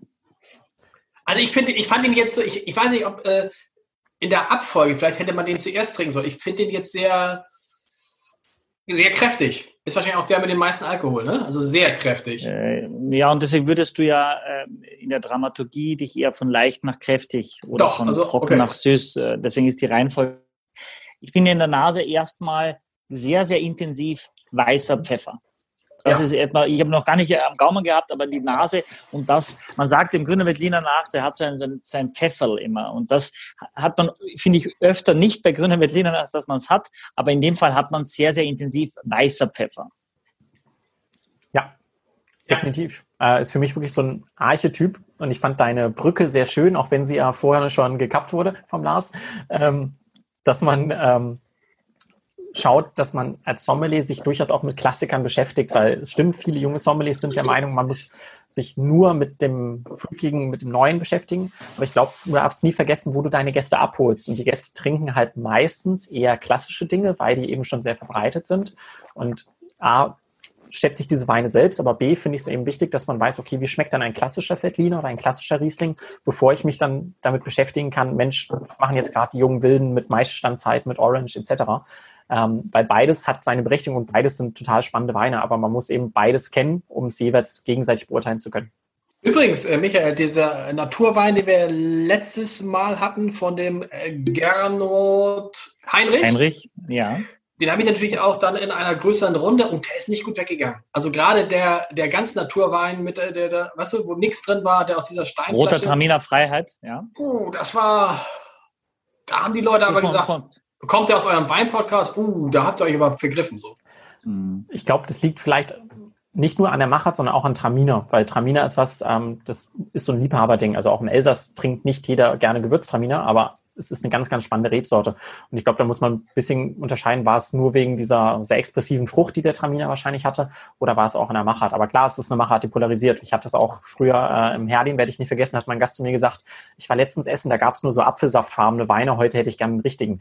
Ähm, und diesen Spruch werde ich nie vergessen, aber ich weiß natürlich, welchen Weinstil er damit meint. Da muss man auch vorsichtig sein. Wir hatten äh, äh, vergangene Woche, vergangenes Wochenende, war ich bei einem Freund eingeladen. Da hatte ich beim letzten Mal auf den, das war ganz am Anfang unserer Weinpodcast, hatte ich auch den Ratschlag von irgendjemandem gehört, der gesagt hat, wenn du einen VDP-Wein nimmst, kann nichts falsch gehen. Und das war furchtbar. Es war ein ganz schlimmer Wein. Ich so, ich habe hier einen ganz tollen Wein, der war furchtbar. Dieses Mal hatte ich von Wittmann ein 2010er Riesling. Was kann das gewesen sein? Michael, ich habe es ja von dir. Moorstein. Moorstein. Eine Sensation. Eine wirkliche Sensation. Und es schmeckte so sehr nach Banane. Kann das sein? Ein Wein, der so unfassbar nach Banane schmeckte, sehr starken Trinkfluss hatte und dann so ein bisschen am Ende Pfeffer und Salz so. Also das war eine. Und was ich das, warum ich das erzähle, ist, der war so gelb, dass unsere Frauen gesagt haben, es sieht aus wie eine Probe. Genau, wie so eine Weinprobe mit reifen Weinen, genau, bestimmt haben Sie das gemeint. äh, du hast natürlich äh, sehr oft bei jungen Chardonnays oder im Gärprozess noch das sehr, sehr intensive Bananenaromatik hast. Beim Riesling kenne ich das gar nicht so, äh, aber lustig, wenn das so intensiv war, gibt es natürlich auch immer Phasen, auch bei jedem Wein, dass es, dass es in dem Moment sich dann genauso anfühlt. Aber ich freue mich sehr, dass du das sagst, weil 2010 war so ein Jahrgang in Deutschland, finde ich, der wahnsinnig lange Zeit gebraucht hat, um reif zu werden dann auch eine sehr, sehr intensive Säure hatte. Äh, und du hast nämlich selber mal gesagt hier, irgendjemand hat dir so alte Weine angedreht. Ja. Der jemand war nämlich ich. Ja. Und jetzt hast du da mal ein schönes Erlebnis gehabt. Oh, herrlich. Das, Wein. Ja. Das, war, das war wirklich, das war also mit das Schönste, dass wir gesagt haben. Danach hat er noch irgendeinen so österreichischen Wein aufgemacht. Der ist natürlich voll daneben gegangen dann. Weil, wenn du einmal dieses riesige Geschmackserlebnis hattest, aber der sah halt aus, dass du ihn nicht trinken wolltest. Wir haben noch nicht gesagt, das ist Axels Frage eigentlich immer, Marc die beiden letzten Flaschen, was würden die kosten? Was heißt, was würden die kosten? Was kosten die? Ähm, also der Riesling liegt bei uns in der Schweiz bei knapp 60 Franken. Ähm, ich nehme an, wow. in Deutschland ist er etwas günstiger, weil er ja im Land verkauft wird. Ja. Ähm, der Veltliner liegt bei knapp unter 50 Franken, also bei euch wahrscheinlich um die 40, weil es schon eines der berühmtesten Weingüter ist. Ja, und, und, bei diesem Weingut, das müsst ihr mir noch erklären, ich habe auch so einen Pichler bei mir noch im Weinkeller liegen und habe ihn bisher nicht aufgemacht, weil ich mal dachte, mit so einem Etikett und mit dem Namen, das kann nichts sein. Ich meine, weißt du, das Etikett macht, das ist so irgendwie egal. Oder muss man gerade, wenn das Etikett richtig hässlich ist, dann weiß man, der hat es nicht nötig. Also gerade seit ich in der Schweiz zu Hause bin, ähm, habe ich mich an nicht perfekt durchdesignte Etiketten gewöhnt, um es sehr vorsichtig zu formulieren. Ähm, aber ich glaube, bei vielen Klassikern, gerade aus der Wachau, ist natürlich das wahrscheinlich noch berühmtere Beispiel fürs Etikett Knoll mit diesem St. Urban, diesem Kirchenfenster drauf. Ähm, wenn der Wein gut ist und das Etikett nun mal seit 60 Jahren so ist, dann würden die sich ja ein eigenes Bein schießen, wenn sie jetzt auf einmal ein total gelabeltes neues Etikett machen. Aber was ist in der Schweiz anders? Geben Sie sich so eine Mühe mit den Etiketten? Oder das, der hier war ja ganz, also das ist ja ein ganz schöner Wein gewesen, der erste. Das war irgendwie, obwohl das sieht auch, nee, also das, das sieht aus wie so ein Brenn, ja, das wie so ein Weinbrand. der schöneren Etiketten. Okay. Ähm, ich glaube, sonst muss man sagen, Opi hat sich bei vielen Schweizer Weinetiketten bestimmt viel Mühe gegeben, aber seitdem wurde es bei vielen halt auch nicht angepasst. Ähm, also die Schweizer sind da, glaube ich, sehr konzentriert auf das, was in der Flasche ist, was ja auch Tolles, aber manchmal könnte man ähm, auch vielleicht ein bisschen mehr Gedanken über das Packaging machen. Ähm, aber ich glaube, generell sollte man nie von einem schönen oder hässlichen Etikett ausgehen, sondern man sollte gucken, was ist denn jetzt in der Flasche und auf dem Etikett das suchen, was wirklich wichtig ist. Wenn du zum Beispiel weißt, du magst Veltliner, dann ist das die eigentlich wichtige Information auf dem Etikett, dass da ein Veltliner Smaragd aus der Wachau, also wahrscheinlich was Gehaltvolles ist, selbst wenn du den Lager oder den Winzer noch nicht kennst.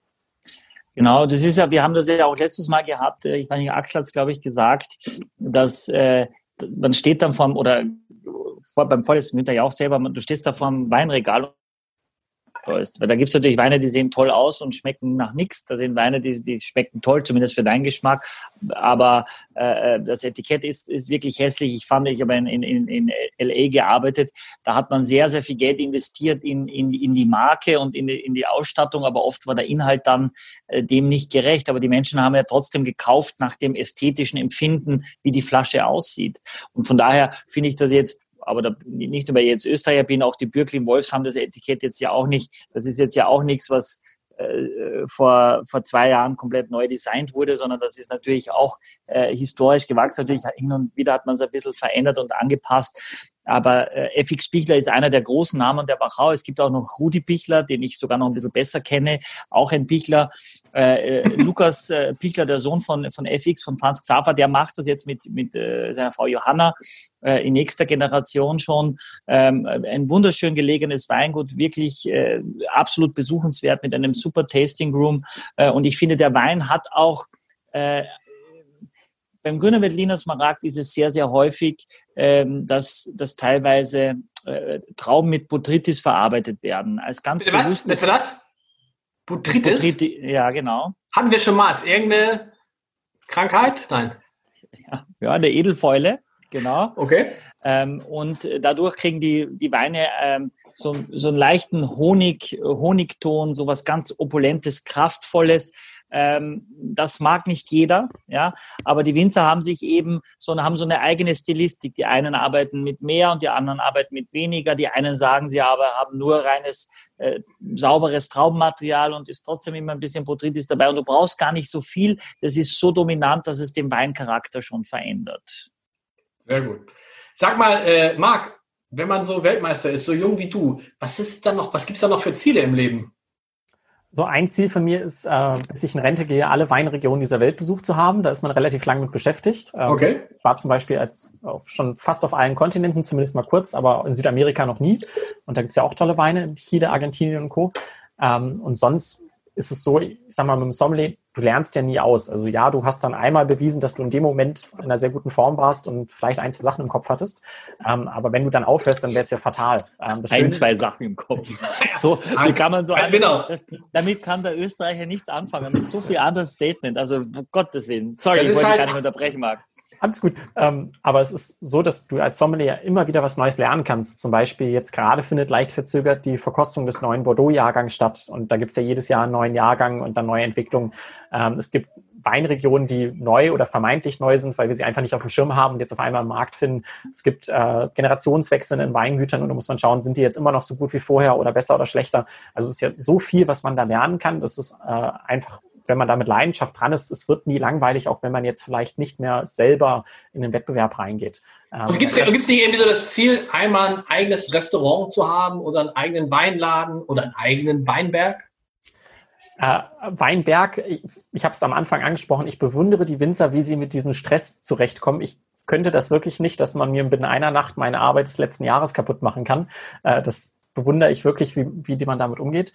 Äh, Restaurant, nein, Sporlack hat ganz tolle Restaurants, in denen ich mich sehr wohl fühle und äh, ich selbst äh, bin auch froh, wenn ich da die nötige Freiheit habe, ab und zu mal reisen zu können und ähm, auch mal andere Sachen zu tun. Und das ist, wenn man selbstständig hat, äh, selbstständig in der Gastronomie ist, ist es, glaube ich, wirklich sehr, sehr fordernd und sehr zeitraubend. Ähm, und deswegen ist meine Leidenschaft eher das Thema Wein, aber nicht, dass ich das jetzt selber im eigenen Restaurant umsetzen muss. Und hast Sage, du müssen, viele, ja. viele Freiheiten, Marc, sorry, äh, dass du, du musst ja dann auch viel reisen oder wenn du äh, selber Kurse gibst, ich meine, du bist ja nicht permanent im Laden. Genau, ich habe das, äh, ich bin wirklich da äh, sehr verwöhnt, weil mein Vorgänger, der jetzt der Restaurantleiter ist, ist selber ein sehr begnadeter Sommelier, ist äh, Burgunder und in der Zeit, wo ich für den besten Sommelier Deutschlands gelernt habe, hat er ähm, gelernt für den besten Sommelier der Schweiz. Und das ist der aktuell. Er hat dann 2018 den Titel gewonnen. Heißt, wenn Boah. ich nicht da bin, kümmert sich der beste Sommelier der Schweiz um die Gäste. Auch nicht so schlecht. Ein extremer Luxus ist und gerade im Burgund ähm, weiß ich nicht mal den Ansatz von dem, was er weiß, weil er da eben seit sechs schon früher selbst im Weinberg stand mit der Familie. Und wir haben ähm, weiter noch eine andere tolle Sommelier im Team aus dem Bodensee, aus Frickingen, ähm, die dann hier in Zürich uns noch unterstützt. Deswegen sind wir eigentlich genug Leute, dass wir uns gut aufteilen können. Ich bin meistens freitags und samstags wirklich im Restaurant und in anderen Tagen dann eher für den Handel unterwegs oder auf Messen oder auf Veranstaltungen etc. Cool. Fragen dann Gäste auch, ob du denn da bist? Also die speziell, wenn man entwickelt ja auch so eine Beziehung, wo, wo man weiß, da kommt einer, der, die hauen da mal ein paar tausend Franken auf den Tisch. Wenn die da sind, dann will man selber schon auch da sein. Ähm, also wie gesagt, da ich eben in Anführungsstrichen meine Luxusvertretung habe mit dem Orléans Blanc, ähm, ist das nicht ganz so das Thema, weil einer von uns ist fast immer da, wenn es Gourmet offen hat. Ähm, und wir also die weinaffinen Gäste, da gehen wir beide am Abend viel an den Tisch und unterhalten uns, weil es ja wirklich ein spannender Austausch mit den Gästen ist. Ähm, mhm. aber gerade so am Anfang, als das neu war mit der WM und dann wirklich so eine, ich sag mal, eine Flut an Presse gab und das sehr präsent war, äh, da gab es dann wirklich viele Gäste, die dann vorher bei der Reservierung schon gefragt haben oder auch ähm, gefragt haben, ähm, als ich dann vor Ort war, Mensch, wer ist es denn jetzt? Ähm, weil ich dann eben doch manchmal jünger aussehe, denkt dann nicht jeder, dass, ist das jetzt wirklich der, den wir da gelesen haben? Ähm, und wir hatten eben auch das große Glück, äh, letztes Jahr war unser Hotel äh, im 175. Jahr. Das heißt, es war eh schon als Jubiläumsjahr geplant und wir haben ein Restaurant neu eröffnet im Hotel. Aber dann hat das Jahr toll begonnen. Wir haben im Februar unseren zweiten Stern bekommen und dann habe ich im März eben die Weltmeisterschaft gewonnen. Das heißt, das war eh eine ah. Zeit, wo dann viele ins Restaurant kamen und sagten, Mensch, das ist ja ein Wahnsinnsteam mit der Küche und jetzt noch dem Service, weil eben mein Chef ein Jahr vorher erst bester Sommelier der Schweiz wurde.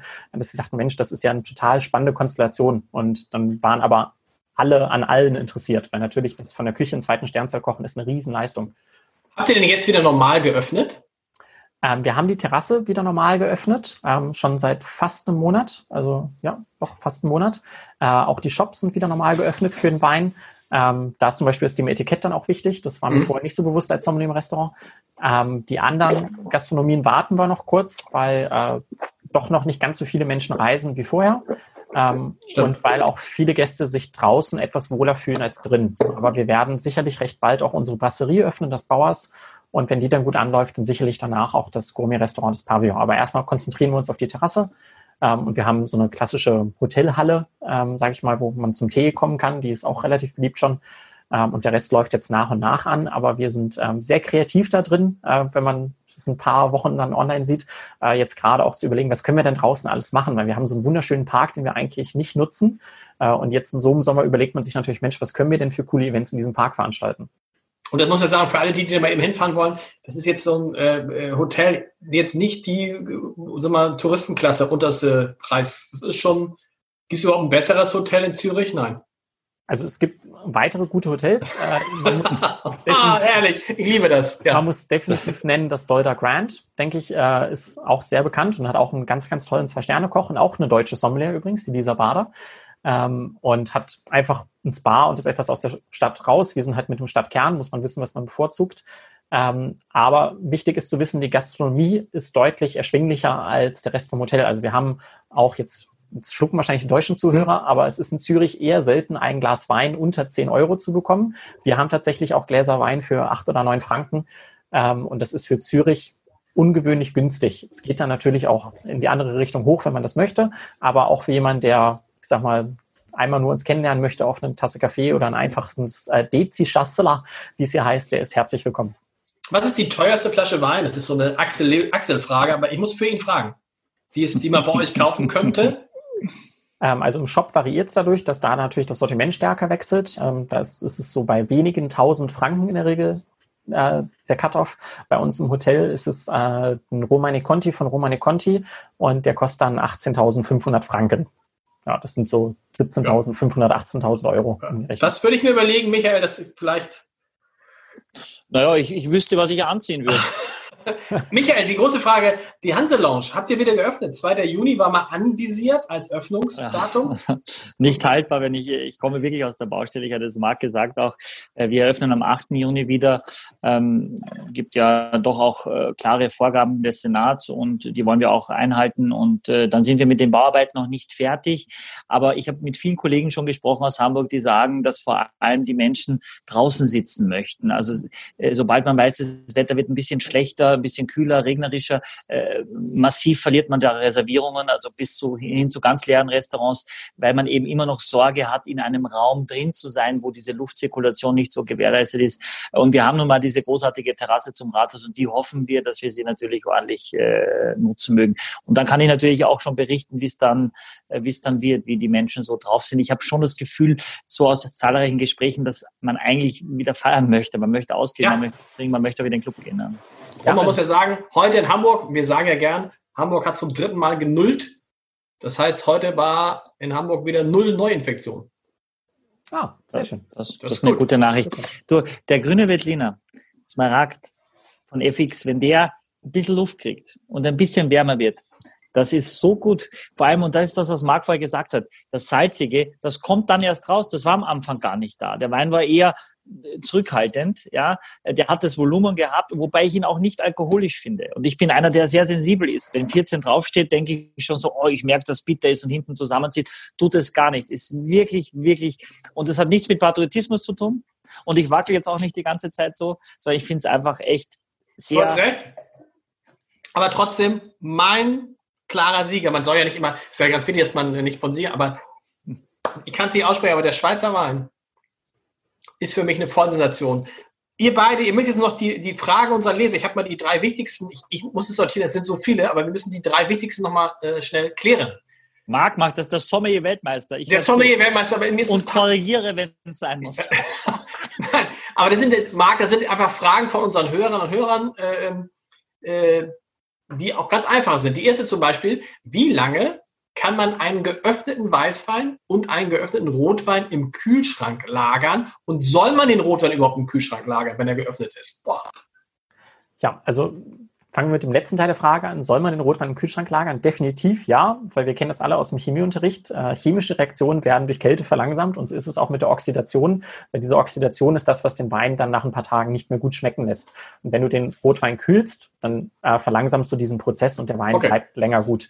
Ähm, wie lange ist A, ein bisschen abhängig vom Wein, B, wie viel Luft schon in der Flasche ist. Und das kann man zum Beispiel auch selber regulieren. Es gibt da relativ günstig so kleine Pumpen, äh, wo man dann ein bisschen Luft aus der Flasche rausholt. Das minimiert den Effekt ein bisschen bisschen. Generell würde ich sagen, Weißwein maximal vier, fünf Tage und Rotwein leider ein bisschen weniger. Nach zwei, drei Tagen merkt man eine Veränderung. Wenn man das Gefühl hat, er schmeckt einem immer noch perfekt, weil manche mögen ja auch diesen leicht oxidativen Touch, der dann entsteht. Aber ich sag mal, dann ist er zumindest nicht mehr so, wie der Winzer es gewollt hat. Und ich habe jetzt bei mir im, im, im, Keller noch eine Flasche entdeckt, die habe ich äh, äh geöffnet vor Beginn der Corona-Krise. Eine Weißweinflasche, die einfach wegschütten. Also meine Lebensgefährtin ist Französin, da gibt es ja viele Schmorgerichte wie Bœuf Bourguignon okay. oder auch was für Weißweinsoßen, da kann man sowas dann wunderbar verarbeiten. da haben wir auch so ein Regal in der Küche. Also das liebe ich, das liebe ich so, das ist sozusagen bei jeder Sache immer noch eine positive Wendung. Äh, vielleicht solltest du Gesundheitsminister werden in Deutschland.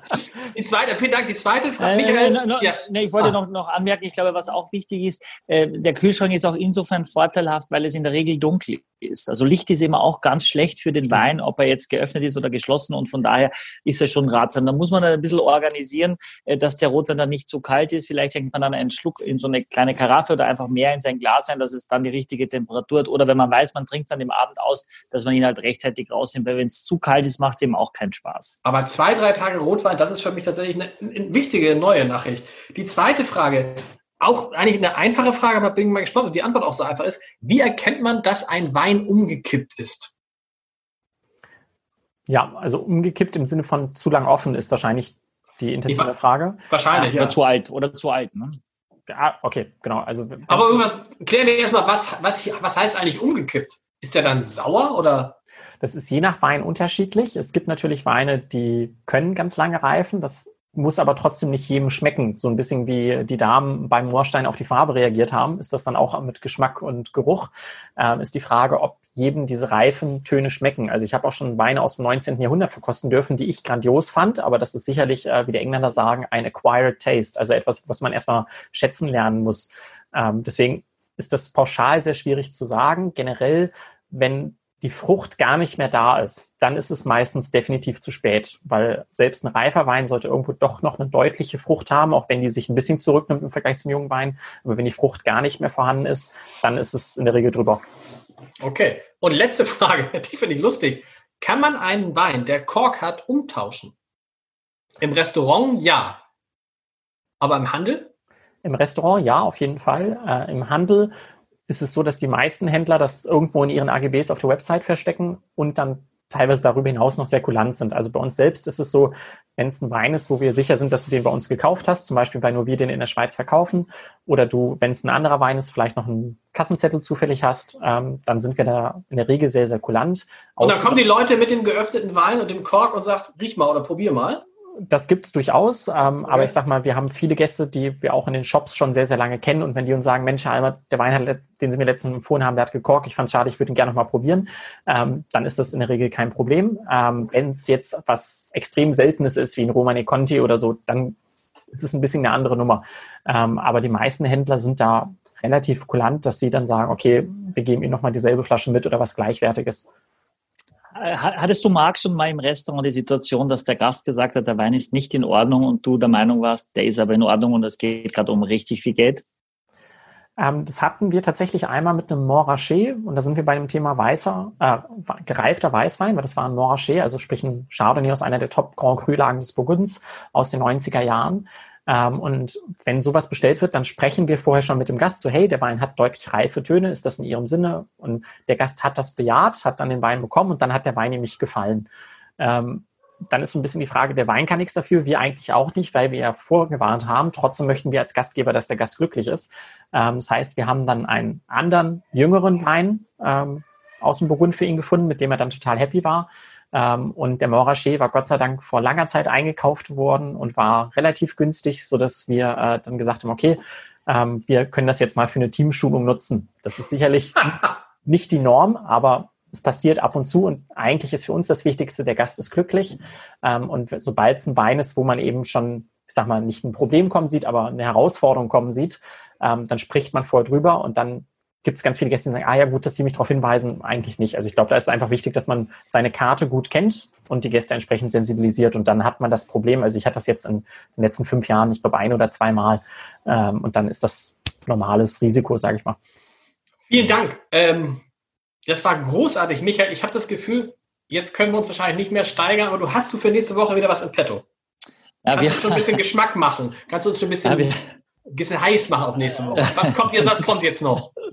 noch gar nicht, aber tatsächlich haben wir uns ja überlegt, dass wir wieder in den zwei Wochen Rhythmus aber warum? Äh, wechseln, weil es mir zu stressig ist und weil wir nächste Woche wieder aufmachen und ich den du, Fokus Aber das kann ja jetzt nicht dein Ernst sein, dass du jetzt auf einmal wieder zwei Wochen machen willst. Naja, vor allem, weil Lars das, nächste Woche auch noch nicht, äh, weil, weil Axel nächste Woche auch noch nicht da ist. Und äh, ich finde, zweimal ohne Axel das möchte ich ungern machen. Und ich, man sollte das jetzt mal einfach sacken lassen, dass Marc jetzt bei uns war. Und ich finde, äh, ein, einfach so ein, ein, ein super Typ und so unprätentiös und so, ja, tatsächlich manchmal fast auch ungewöhnlich für unsere Branche, äh, die, die aus vielen Menschen besteht, die sich permanent äh, häufig äh, selber auf die Schulter klopfen, sage ich jetzt einfach mal so, machen Menschen generell sowieso.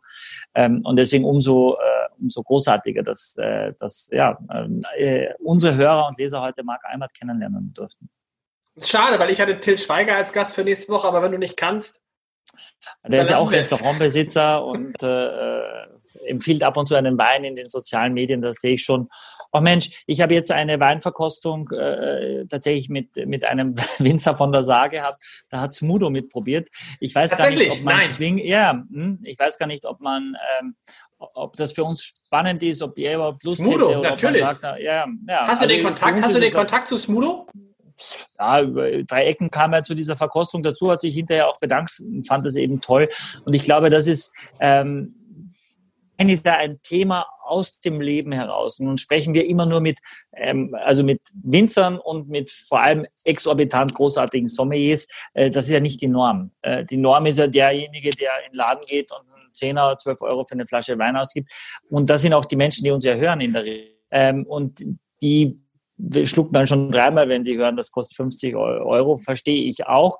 Und wenn man den dann trinkt und wir uns gelingt es hoffentlich so zu beschreiben, dass man sagt, ich investiere das einfach mal, ich möchte mal schauen, ob das wirklich so ein Erlebnis für mich persönlich ist und danach lasse ich es auch wieder bleiben und gehe wieder zurück zu meinem ursprünglichen und sage dann aber zum Hochzeitstag, zum Geburtstag, zum Weihnachten, zu Pfingsten mache ich mir den auf, weil dann freue ich mich schon ein paar Tage vorher drauf. Und wenn uns das gelingt, über unser Medium, über Weine so zu sprechen, dass man, dass man das die Lust hat, das auch mal zu probieren, ich glaube, dann haben wir schon sehr, sehr viel erreicht und, und den ganzen Menschen, die sich mit Wein beschäftigen, geholfen, die Sensibilität ein bisschen zu steigern. Von daher zwei Wochen Rhythmus, äh, das reicht auch, äh, finde ich wirklich, weil man kommt ja oft gar nicht mehr hinterher, das zu hören. Ja, dir nicht, weil du bist immer durstig dann, ja, aber und wir müssen auch schauen, von der Tonqualität fand ich es heute aber sehr, sehr gut, ähm, dass wir, die andere im Studio, das ist schon besonders äh, gut, natürlich hochwertig aufgezeichnet.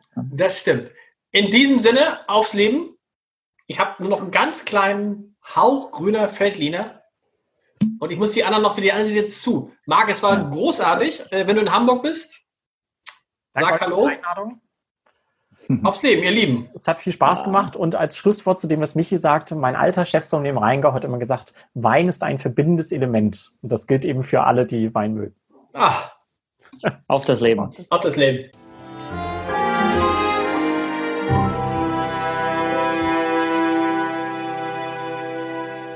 Weitere Podcasts vom Hamburger Abendblatt finden Sie auf abendblatt.de slash podcast.